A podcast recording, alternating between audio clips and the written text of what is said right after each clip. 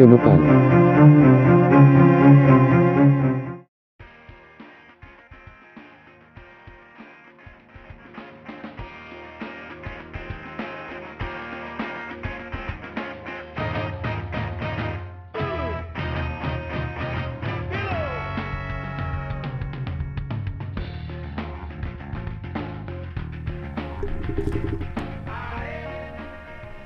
Buenas noches, yo soy tu host Kat Donahue y estás aquí con Crónica en Radio Nopal, hablando de la vida canábica en tiempos de prohibición. Tengo un invitado de lujo hoy, Jorge Hernández Tinajero. Vamos a estar hablando con él, pero primero vamos a estar tocando esta linda rola, La Pláctica, del grupo de Tlaxcala, Tex Tex. Ahora regresamos con más Crónica.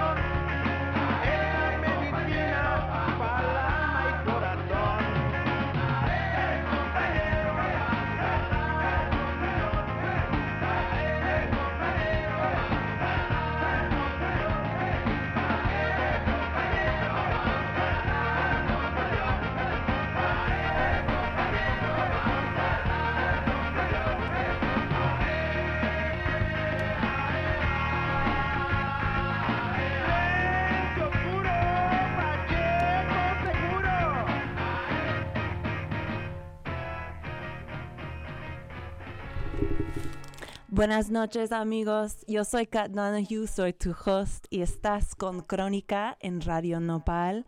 Hoy como siempre vamos a estar hablando de la vida canábica en tiempos de prohibición. Eh, hoy estamos grabando en vivo, no de la colonia Roma Sur como siempre, pero de los Estados Unidos, de Oregón, que es el estado al norte de California para ustedes que no topan. Estoy aquí en Portland visitando a, mi mamá, pasando un ratito con ella, eh, como ha estado aislando sola, vine por acá. Em, no recomiendo mucho estar volando en este tiempo, amigos. Si no tienes una emergencia familiar, la verdad está eh, un poquito de la verga.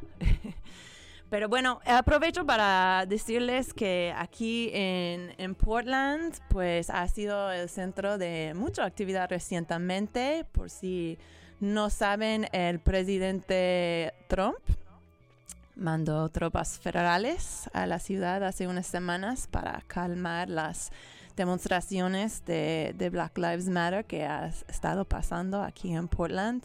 Y pues eh, un poquito de pues una captura más bien de, del caos en que está los Estados Unidos ahora mismo.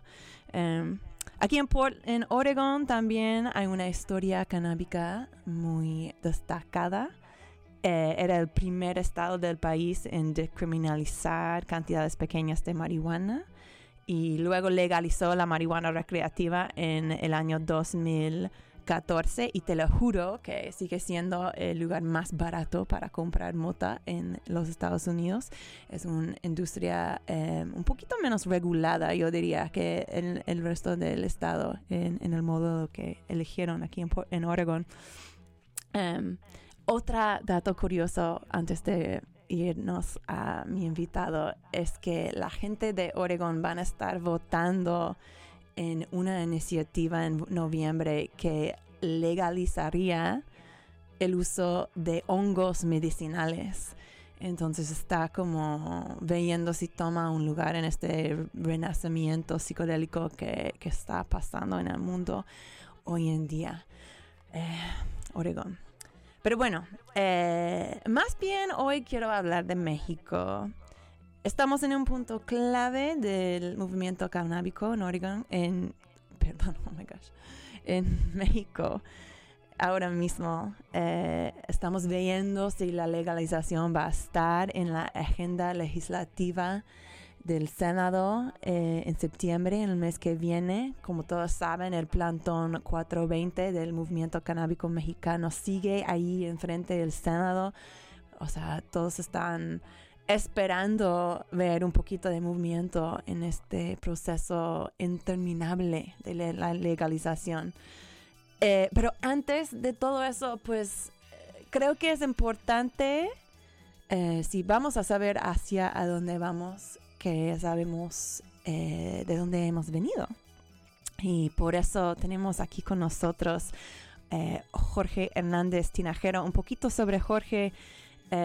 Es el un socio fundador de la Asociación Mexicana de Estudios de Cannabis, AMECA, y también del colectivo por una política integral hacia las drogas, que el acrónimo es Cu- CUPID. no sé si estoy pronunciándolo bien. Eh, también ha trabajado en la Facultad de Ciencias Políticas en la UNAM y es el autor de La Mota, compendio actualizado de la marihuana en México. También es el dueño de la Semilla Grow Shop en Coyacán. Si eres como yo y estás eh, sembrando y cultivando marihuana para la primera vez durante este eh, época COVID, sí vale la pena dar un rol por la semilla para, para hablar con los expertos sobre cómo, em, cómo manejar tu jardín. Eh, y sin más espera, quiero eh, dar el bienvenidos a Jorge. Jorge, ¿cómo estás? Hola, hola, Jorge. Pues un momento, amigos. Ah, mira. Ok, vamos a llamar Jorge otra vez más. Qué emoción la radio en vivo, amigos. Pero no pasa nada. Vamos a estar llamando ahora. ¿Cómo están todos en casa? eh? ¿Ya están con sus porritos? ¿Ya listo para otro show? Ah, ya. A ver si nos contesta. Ya. Jorge. ¿Cómo estás? Bienvenidos. Bien, gracias, sí. ¿Qué estás fumando? ¿Qué estoy fumando? Sí. Eh, ahora de mi cultivo personal, Critical Ganja. Qué rico. Perfecto. Sí.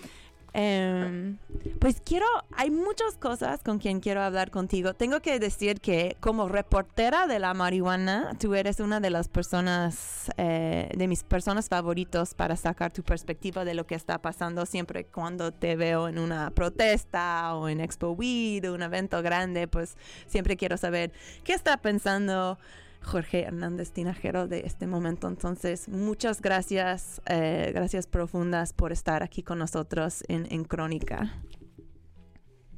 Oh, gracias, Kat, a ti por la invitación. Estoy muy contento de estar contigo y con tu público. Este, siempre que hemos platicado y tal, también ha sido muy divertido y estamos en sintonía en muchas cosas. Este, además, me da gusto estar en un medio alternativo como Radio Nopal, eh, en general cuando trato con los medios de comunicación, pues el público suele ser este eh, no solo diverso, sino también profundamente, digamos, desinteresado en, un, en aspectos que a veces no comprende y siento que esta plataforma, pues por lo menos está dirigida a gente que es más abierta, que comprende que la vida no es este, como nos dicen que debe de ser, sino como lo que escogemos que, que, que queramos que sea y pues eso ayuda, ¿no? Facilita hablar de cosas que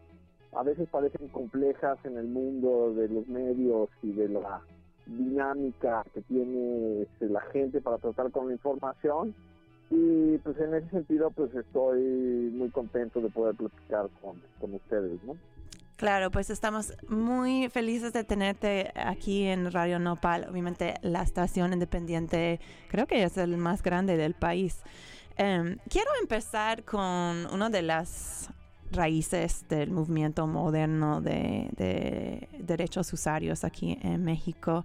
Em, un documento, un texto que se llama el Pacheco, el Manifiesto Pacheco de Juan Pablo García Vallejo. Eso salió en el 1985. ¿Recuerdas cuando estabas como consciente de este texto cuando salió? ¿Recuerdas este momento cuando fue publicado? Sí, porque ya en ese momento, eh, digamos, tenía, siempre he tenido muchos contactos con la cultura, con el medio cultural en México, y desde entonces ya conocí a Carlos Martínez Rentería, que es el director y sigue siendo el, director de la revista Generación. Entonces, y me parece que ahí es donde se publicó. Yo, este, cuando me preguntan un poco sobre el origen, los orígenes del movimiento canábico en México, me cuesta trabajo responder como con una fecha o un, documento exacto, la verdad, porque en realidad eh, desde por lo menos fines del siglo XIX cierto tipo de narrativa mexicana, eh, de folclore y de música popular ya tenía muchas referencias, digamos, a la marihuana. Eh, y probablemente no se trataba, digamos, de un movimiento político, aunque hubo artistas que sí tuvieron una postura política con respecto a la marihuana, como por ejemplo Diego Rivera.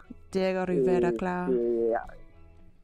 y sí, lo que pasa es que, bueno, después del periodo revolucionario, pues México entró en una, digamos, planicie institucional.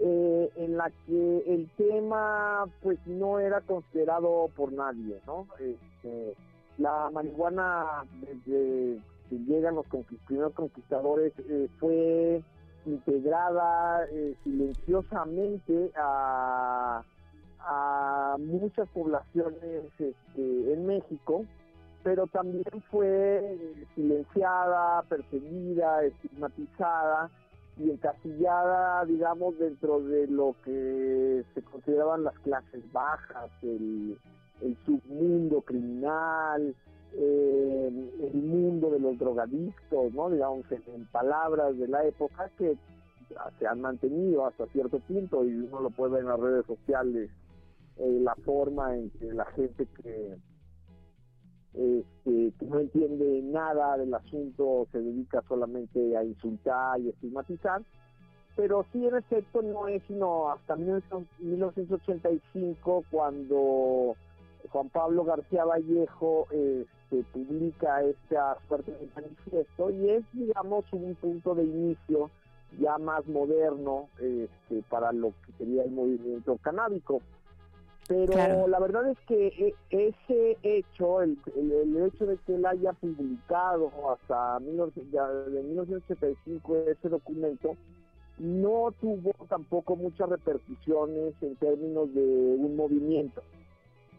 Eh, se sumó sí a una narrativa que ya existía, incluso por ejemplo el Three Souls in My Mind habla también de marihuana, hay música del rock mexicano de esa época que menciona la marihuana, eh, Avándaro, bueno, desde de los años 70 este, está, hay parte del mito en el que eh, la marihuana está ahí, pero no existió nada como una organización política relacionada con la marihuana, sino me parece que yo creo que hasta principios del siglo XXI, hasta el año 2000, que fue el año en que se organizó la primera marcha. Y, quiero pues, llegar ahí, pero primero quiero hablar un poquito del siglo XX. De hecho, yo no sé el cuento de cómo tú llegaste a estar em, involucrado en este momento, en este movimiento. Que, ¿Cómo llegaste a la marihuana tú?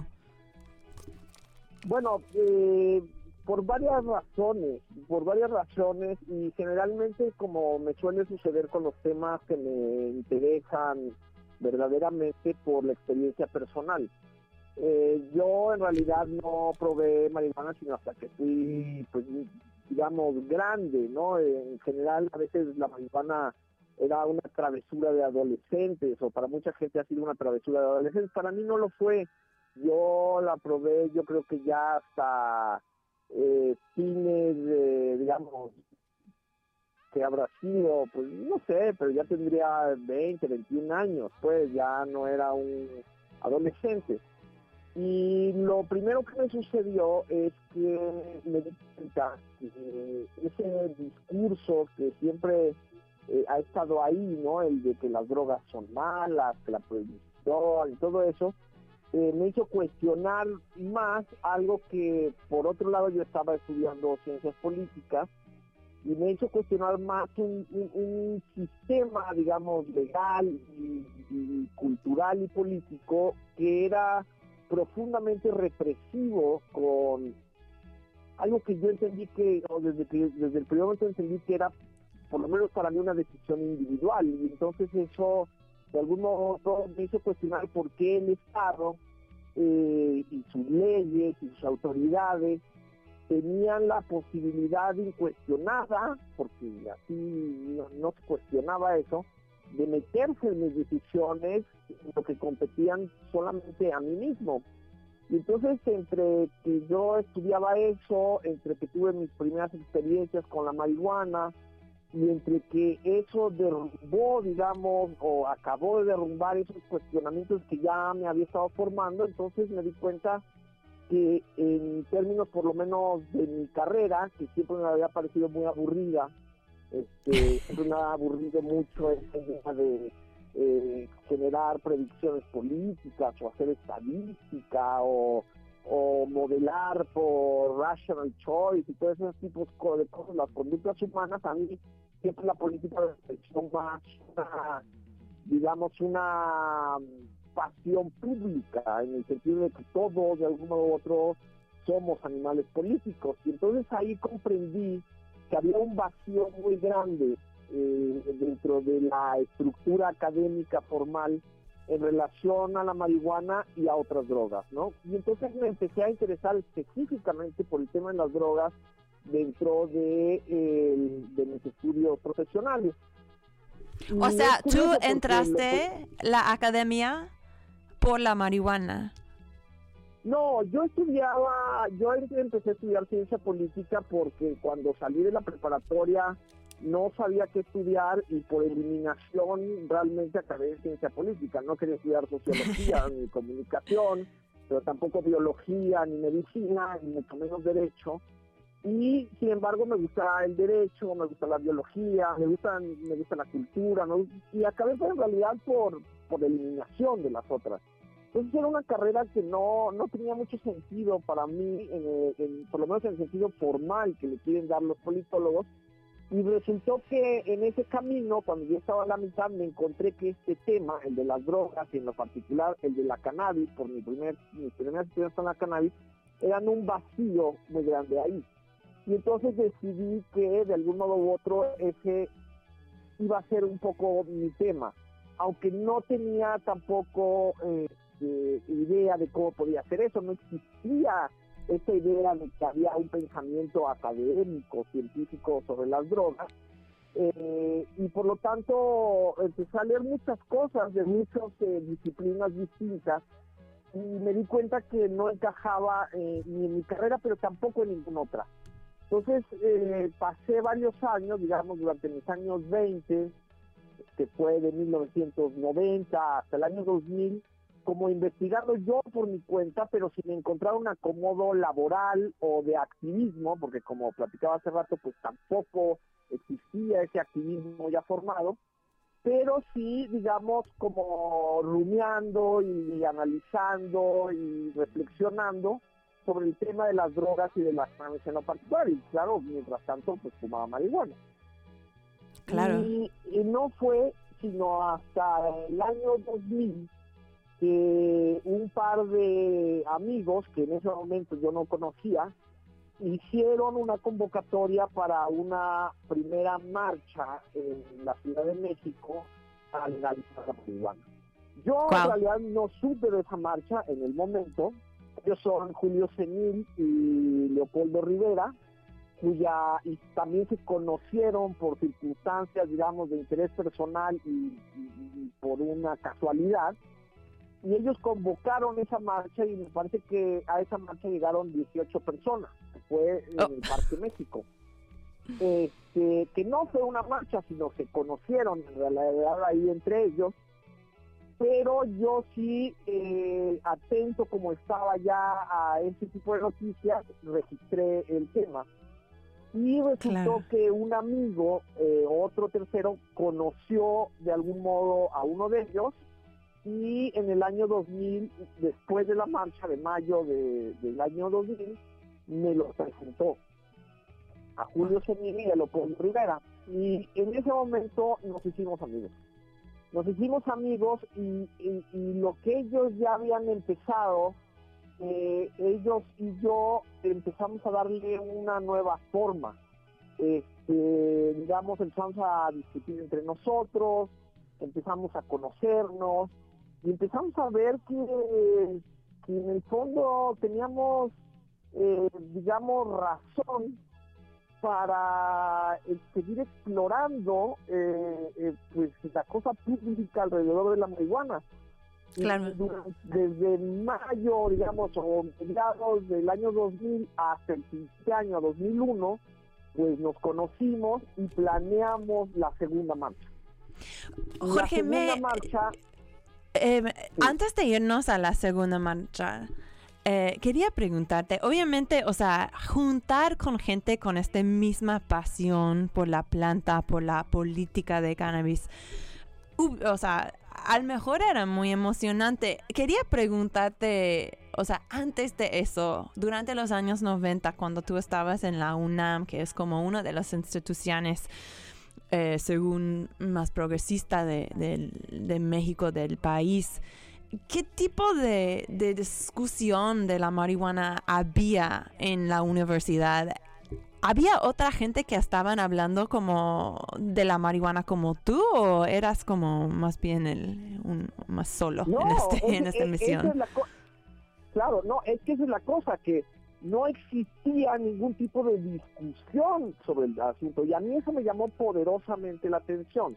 Es decir, desde muchos años atrás, desde los fines de los años 60, el narcotráfico, el tráfico de drogas, todo eso era un tema que se volvía cada vez más importante en México por razones, digamos, de la prohibición y de las mafias que empezaban a, a consolidarse y del tráfico de drogas y los, eh, digamos, la cultura del tráfico que ahora es muy famosa.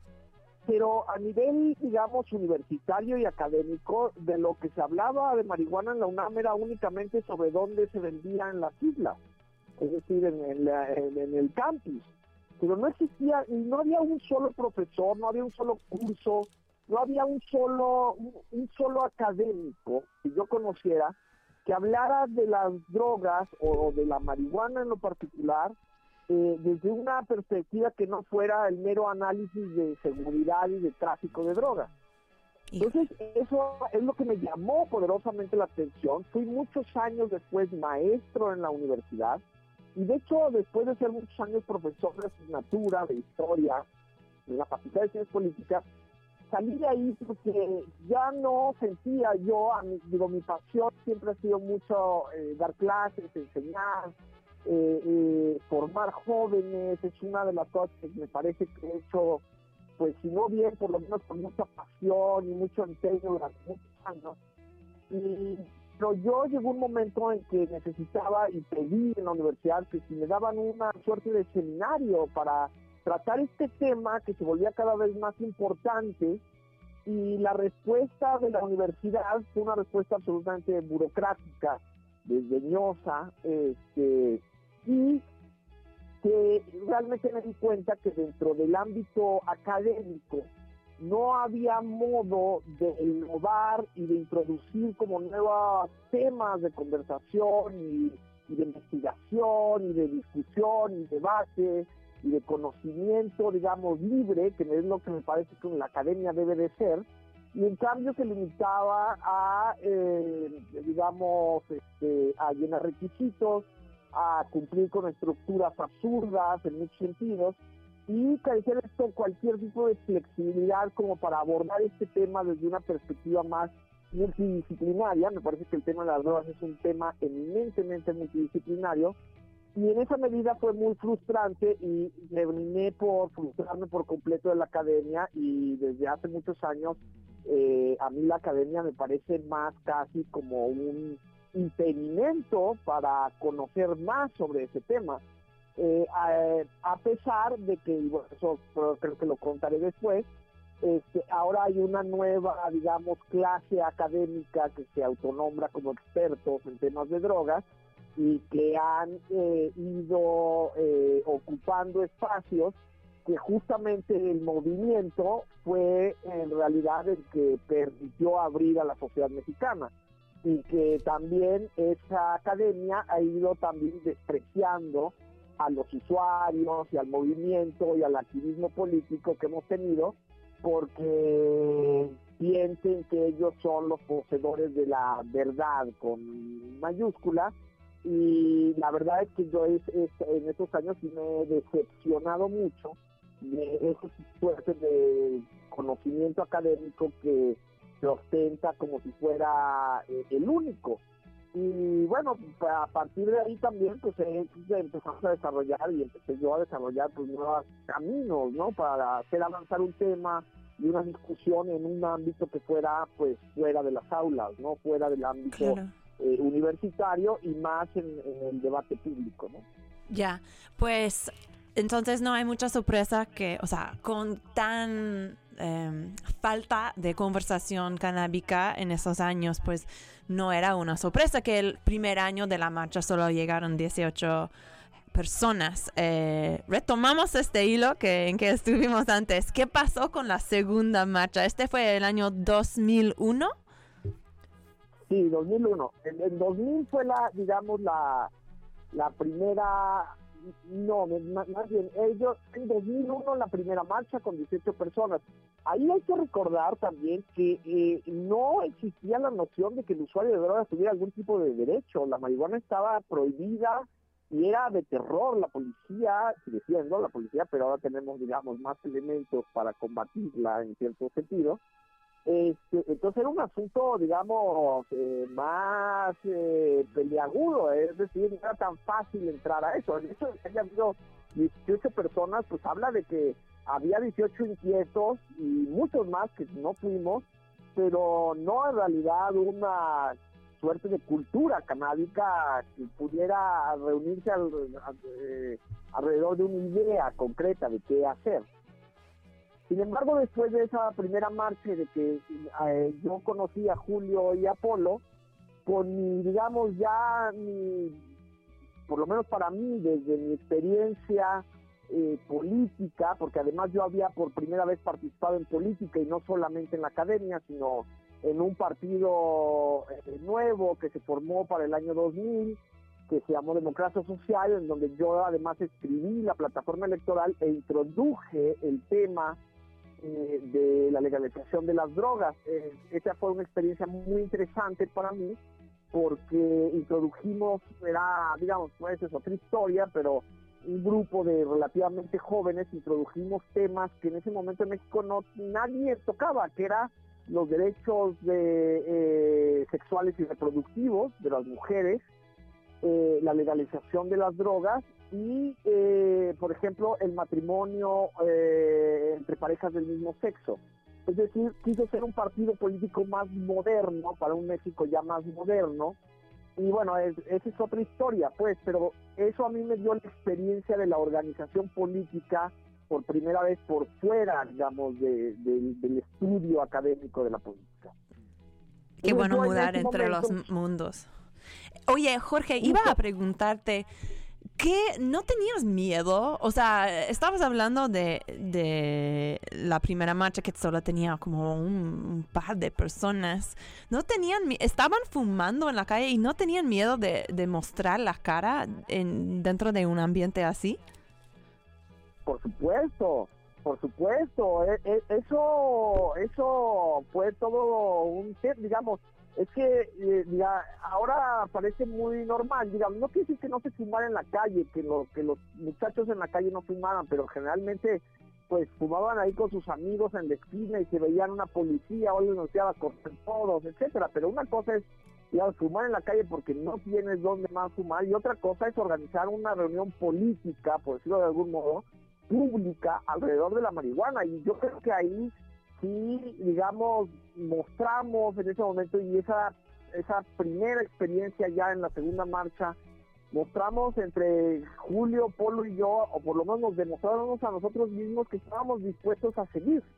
Porque sí, claro, era francamente de miedo. Eh, eh, o sea, no solamente tenías en contra a la sociedad y tal, sino a una autoridad perfectamente arbitraria y que era capaz de cualquier cosa. Entonces, ahora los, digamos, uno va a la marcha y hay ocho mil, diez mil personas, todos fumando, este, y la policía ya, digamos, se contiene y todo, digamos, ya no lo puede controlar como lo hacía antes, pero en esos primeros momentos fue difícil, eran momentos de tensión, este, de mucha adrenalina. Por ahí te mandé una foto, por ejemplo, mía cuando estoy discutiendo con la policía en una de las primeras marchas que hicimos, que ha sido como la cuarta. ah, sí, está increíble esta foto. Yo lo usé como el volante para el episodio, de hecho. Sí, esa foto me la tomó Julio Senil, porque claro, a mí me tocó esa vez lidiar con la policía. O sea, ya éramos un grupo mucho más grande, la policía nos rodeó, este, entonces tuvimos que negociar con ellos. De hecho, eh, esa, esa vez fue muy buena esa marcha, la primera marcha que hicimos eh, marchando alrededor de toda la calle de Ámsterdam, que como sabes es un círculo. O sea, la gente salía a los balcones a aplaudirnos y la columna era larguísima porque es una zona estrecha. Fue muy bueno. La segunda vez que lo intentamos hacer ahí, Marcelo Ebrard que era el jefe de la policía, nos quiso mandar a la policía y nos dijo, si ustedes salen del parque, yo los arresto a todos. Eh, digo, para poner en contexto, que ahora es nuestro secretario de Relaciones Exteriores, pero así se portaba la policía, es decir, primero, este, las primeras veces intentó claramente impedir y tuvimos que negociar y desde, digamos, la tercera o cuarta marcha ya no pudo hacer nada, es decir, ya ahí ya el movimiento ya había crecido, la voz se había corrido y comenzamos a recibir cada vez más apoyo en la marcha, sobre todo en un primer momento de eh, las juventudes más marginales. Este, no había de todo, había de todo, pero claramente logramos captar la atención de una juventud muy marginal de la Ciudad de México que siempre ha sido hostigada, violentada por la policía y que vio en ese pequeño espacio una vez al año la posibilidad de gritar y, eh, juntos, eh, desafiando, digamos, a la prohibición en la policía y a las autoridades y decir por primera vez, aquí estamos, somos usuarios este, y queremos que se oigan nuestras demandas, ¿no? y ahí bueno, esa es otra historia, que es la historia un poco de cómo ha evolucionado ese movimiento y cómo han evolucionado las demandas, porque me parece que el movimiento canábico en ese sentido es un movimiento ejemplar en México, en muchos sentidos.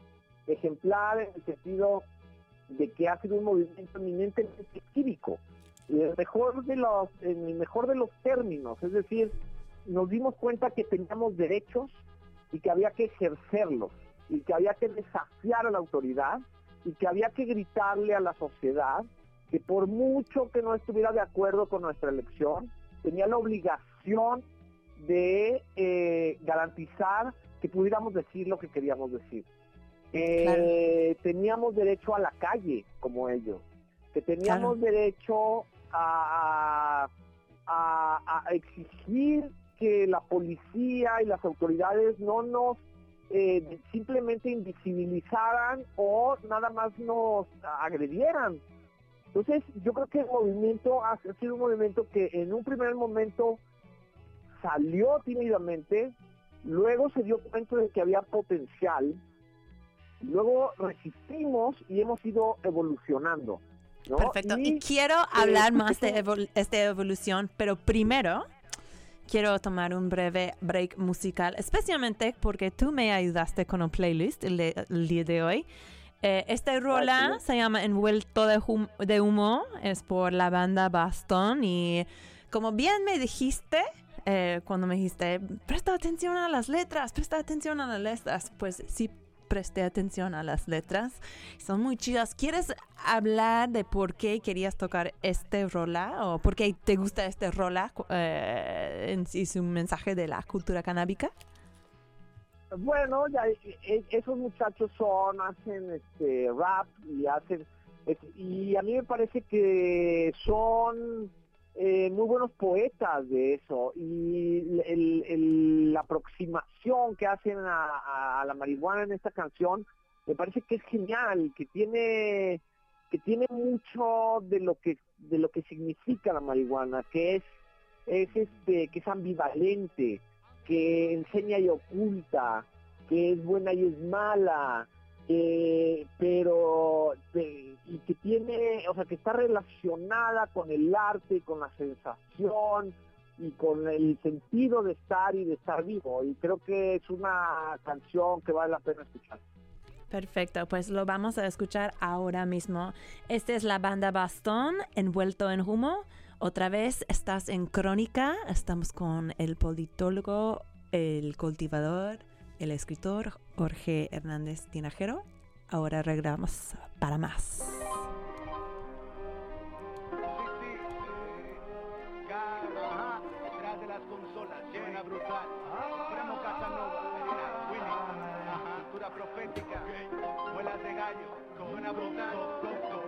Mantequilla, vine a. Oye. Con la sinfónica de grillos como toda compañía Esta noche mi cabeza gira Lorenzo duerme y se le brilla Yo voy de viaje en mi globo de gas Salgo a volar hasta muy arriba, mira Vago por el aire pero sin perder el suelo Sé que no debo, sé que no es bueno También sé que es muy simple comprender el universo Todo se trata de leer las instrucciones al reverso Mi trance nunca tiene desenlace El mundo me parece triste y mi mente acostumbró a dejarse Ahora los pájaros no cantan, se lamentan ¿Se has dado cuenta? Es porque saben que el planeta tiene cáncer. Suave martirio, dulce sabor sativo A raíz de tus favores se desatan mis delirios. Se llena de llamas este panorama frío. Sonrisas, cenizas y yo bajo tu abrigo. Envuelto en humo Me siento en mi lugar. Se quema la casa Mientras elevo fantasmas. Vuelo sin rumbo No quiero aterrizar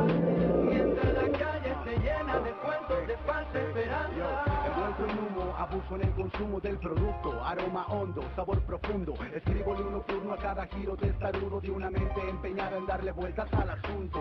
Una vorágine de imágenes en mi cerebro, fotografías de mejores días, buenos tiempos, de vacaciones mi cabeza está muy lejos de mi cuerpo, feliz de ser turista en los recuerdos, estoy en la azotea, llorando de la risa por la pena, coloreándome las yemas, imagíname como una fiera enferma, que plácida y serena se relaja satisfecha sobre gordas alfombras de hierba, fuera me buscan y este lugar me asusta, a un paso de la muerte y más vivo que nunca, la realidad injusta, se porta como puta, sepulta la esperanza y solo nos deja las culpas.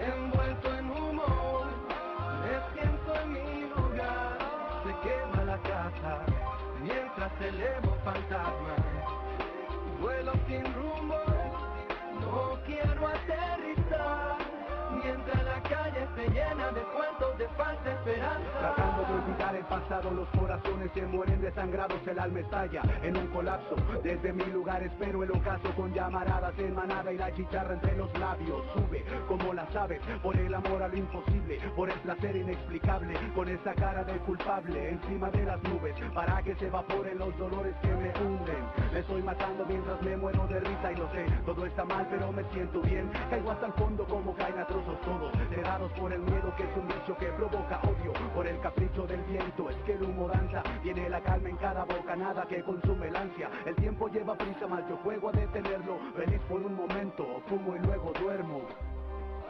Envuelto en humo, me siento en mi lugar.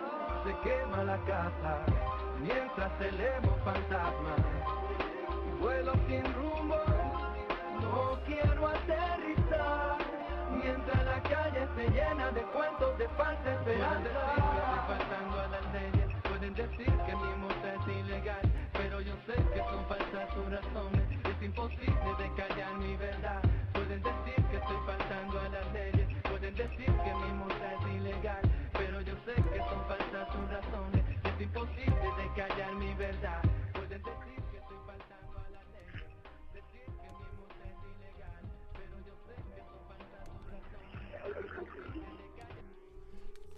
Estamos de regreso con Crónica en Radio Nopal. Yo soy tu host, Kat Donahue. Quiero dar un shout out a mi amiga Lau Salazar, que está sintonizada ahora. Un besito a ti y a todo el crew de Salón Silicón. Em, estoy aquí con mi invitado, el escritor, el activista clave del movimiento canábico de la Ciudad de México, Jorge Hernández Tinajero. Jorge, em, te quería preguntar, em, ¿cómo vemos... eh, había, o sea, durante este movimiento canábico de México, hemos sido, visto conexiones entre las activistas de acá y, y en otras partes de América Latina. Y sí, sí es el caso que sí ha pasado esto. Em, ¿Cómo ha afectado, cómo ha enforzado eh, el movimiento este tipo de solidaridad internacional aquí en América Latina? Y eso, eso eh, me encanta la pregunta porque esa pregunta nunca me la hacen. Este, la verdad es que sí hubo, sí ha habido un intenso intercambio y ah, eh, de activistas latinoamericanos. Eh, y eso se dio en buena medida porque en el año de 2008 eh, formamos una nueva asociación civil en la que por primera vez pudimos obtener el financiamiento y que yo dirigí durante cinco años que se llamó Cupil. Y Cupil de algún modo tenía recursos y eh, en algún momento nos asociamos con otra organización argentina eh, relacionada con temas de reducción de daños, eh, harm reduction, en Argentina, que organizaban eh, una conferencia latinoamericana sobre drogas. Y nosotros nos suscribimos a ella y fui invitado a Brasil, me parece que en el año de 2010, eh, y me dieron la oportunidad de organizar un encuentro entre organizaciones canábicas en, el, en ese marco de esa conferencia. Entonces durante meses antes me dediqué a explorar y a buscar quiénes y logré eh, invitar a varios activistas de, bueno, estaba el activismo de Brasil, Grow Room, eh, estaba la revista THC, Ale Sierra, estaba el movimiento también que ya estaba eh, surgiendo bastante fuerte en Chile, eh, Perú, estuvo a Paraguay, eh, Uruguay, varios activistas que ahí nos conocimos y que formamos, de hecho, una alianza que ha tenido sus apariciones esporádicas, se llama CLAC, la, la eh, se llama la Coalición Latinoamericana de Activistas Canábicos. Y esa, eh, digamos, tomó forma en esa primera reunión y hemos seguido en comunicación constante. Y es curioso porque, digamos, a partir de que ya, eh, digamos, que, que el tema de la marihuana en Sudamérica es muy fuerte, sobre todo el tema del cultivo, porque por razones de mercado eh, que no hay aquí, eh, en, América Latina, en Sudamérica sobre todo, eh, el gran productor de marihuana es Paraguay y que exporta a toda la región y esa exportación se le llama prensado paraguayo y es una marihuana de muy mala calidad. Entonces, esa, digamos, los usuarios de cannabis hartos de la mala calidad comenzaron a cultivar. Entonces, digamos, las asociaciones de, usuarios y de, activismo canábico se empezaron a hacer mucho en, Argent en, en Sudamérica, eh, vinculadas con el cultivo. Y eh, alrededor de esos años también eh, me invitaron a asesorar al gobierno uruguayo, porque el gobierno uruguayo había decidido de un modo u otro explorar la posibilidad de legalizar la marihuana en Uruguay, por razones más relacionadas con eh, combatir el mercado del paco, del, crack, digamos, lo que el paco se llama el crack en, en Sudamérica. Eh, y ahí conocimos a otro gran activista que es ahora también muy, muy amigo mío, español, llamado Martín Barriuso. Y Martín Barriuso fue el que ideó, el que se le ocurrió la idea eh, en España de formar asociaciones civiles eh, de cultivo, que no eh, se trataba de organizar el mercado, es decir, de decir qué compañías podían producir y vender, sino de decir, bueno, nos juntamos, cultivamos entre varios para nosotros y nos repartimos el cultivo. Y en una conversación en Montevideo con Ale Sierra de Uruguay y Martín Barriuso y yo, en que lo conocimos, nos encantó, nos hicimos amiguísimos, y entonces yo regresé a México con la idea del cultivo, del cultivo como la demanda central que teníamos que poner en, en, el, en el, debate público en México. Y a partir Perfecto. de ahí me parece que eh, también el movimiento comenzó en México y también en América Latina a eh, centrarse en ideas ya menos eh, difusas de qué es lo que realmente pedíamos, ¿no? O sea, al primer las primeras marchas lo que pedíamos era legalícenla, ¿no? Un poco al estilo legalize de Peter Tosh, eh, es decir, Más gringo. hagan algo con esto. Pero a partir de eso y de que nos dimos cuenta de que no queríamos nada más que, organizar un mercado en el que fuera dominado por grandes compañías y por intereses de lucro, sino que la planta ofrece la posibilidad de ser autogestivos de no tener que depender del dios mercado y que la autogestión además eh, nos, nos une, nos hermana y nos hace convivir y nos hace conocernos. Y entonces ahí surgió como una, un nuevo impulso en el que nuestras demandas, en vez de ser como la academia que dice que claro que la integración debe de ser vertical o no vertical, y que si debe de haber un monopolio de Estado o que no debe de haberlo, y que si las barreras de entrada y que si las licencias y todo eso, eso está organizado alrededor del lucro, como sucede mucho en Estados Unidos. Eh, y por supuesto ahora en Canadá. Lo que nos dimos cuenta es que en Latinoamérica, y sobre todo el activismo latinoamericano, no necesariamente queríamos eso, no queríamos ser Estados Unidos, no queríamos ser los coffee shops de Holanda.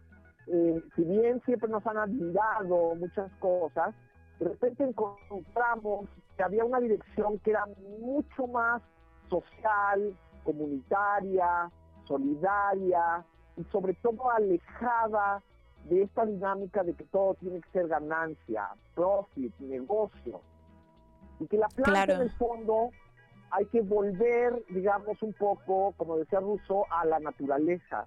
Y que debemos de ser más autogestivos con lo que consumimos, y con lo que compramos y cómo lo hacemos y de qué manera eh, generamos nuestros propios recursos. Y me parece que eh, esa segunda oleada a partir de, digamos, el año 2012, 2013, comenzó realmente a permear en el activismo mexicano. Es decir, ya no solo pedimos legalícenla, sino queremos que se legalice de una manera concreta. El Claro. movimiento canábico mexicano dice, y, y, ese me parece que es un lema importantísimo que salió hace año y medio, dos años, es primero los derechos y luego el mercado. No estamos, podemos discutir de qué manera se organiza el mercado, pero primero queremos que el Estado y las leyes reconozcan que somos personas, que somos responsables de nuestras acciones y que tenemos derechos como cualquier otra persona.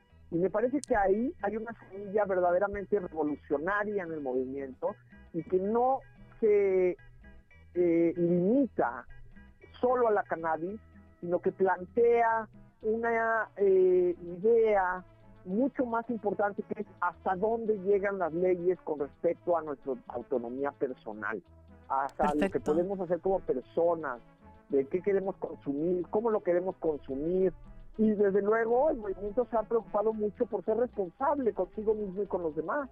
Y eso me parece que ha sido también una forma de blindar al movimiento, de blindar a nuestro activismo y de hacerle ver a la sociedad que es una sociedad que o no se da cuenta, o no se quiere dar cuenta, o es hipócrita, porque clama derechos para todos, pero cuando se trata de usuarios de drogas, ahí parece que no existimos. Y entonces eso nos ha hermanado con otros movimientos, como el de los derechos LGBT, etcétera, los derechos de las mujeres, los derechos de los marginados, los derechos de las minorías.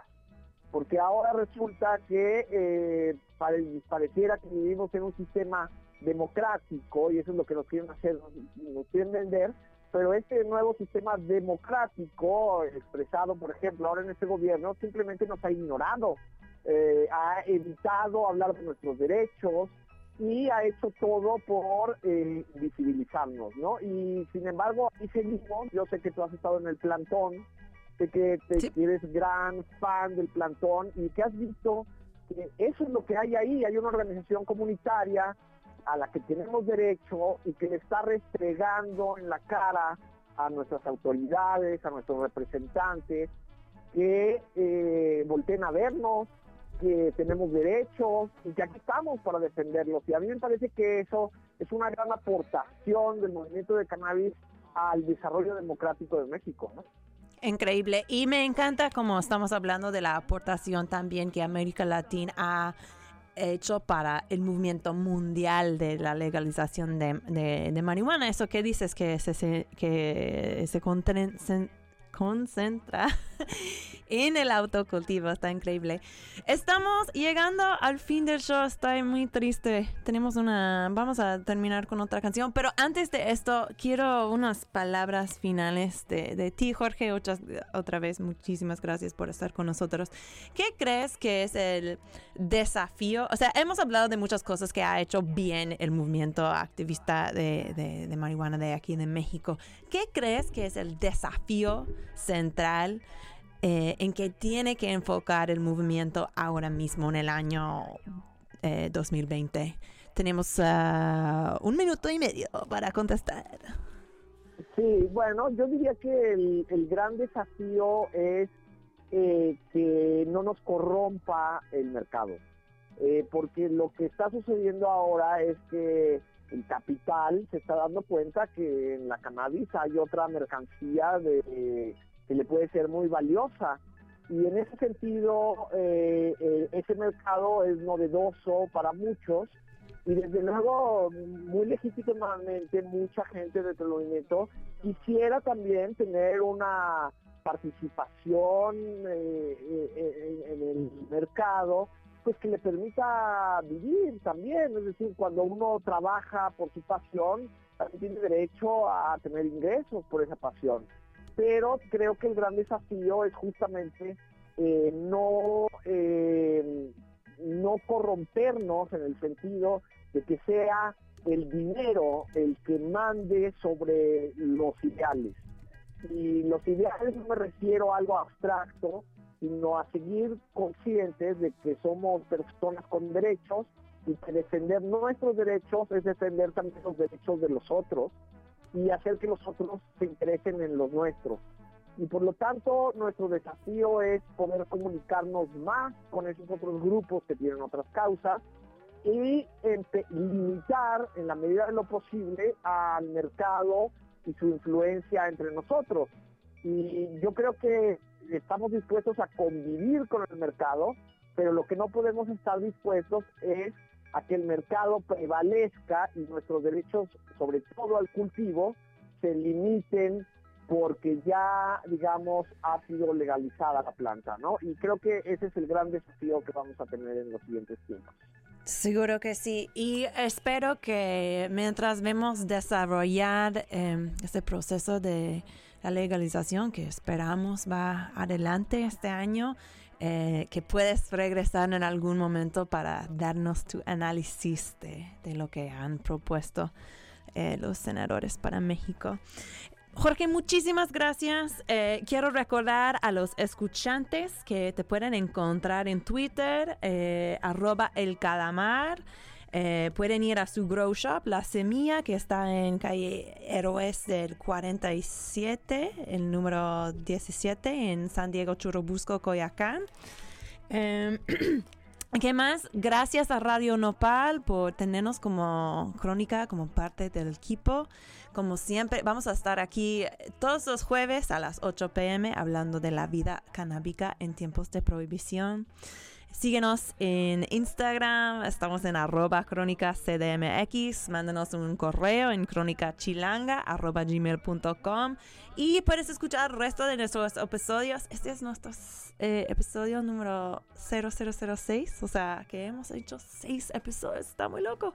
Pero eh, el resto puedes escuchar en radionopal.com, diagonal, programas diagonal, crónica. Yo soy tu host, Kat Donahue. Tenemos una canción más que vamos a poder tocar un cachito por lo menos, que también me recomendó eh, Jorge. Eh, se llama Mary Jane y es por Judy Blank. Gracias por estar con nosotros en Crónica.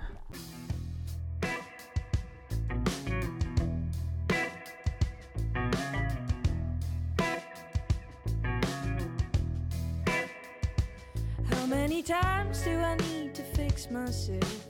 Learn another trick from my better half. She knows. She knows that I try to look at things in a different light, and yet I don't ever seem to do it right. I know. I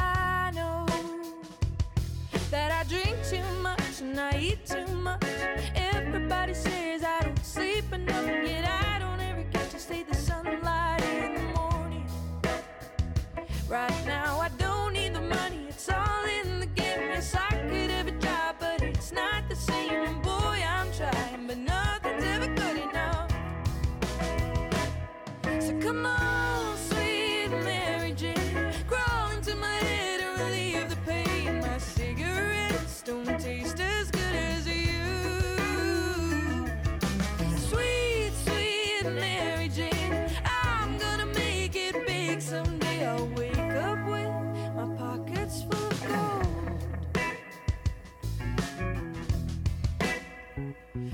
Up the rules as I move, as I do my thing. Surprise, surprise, what the evening brings you. Education has never done the trick for me, but I've got an A in toxicology. I still got a million things that I could be tomorrow. I know that I drink too much and I eat too much, and that everybody says I don't sleep enough. But why Right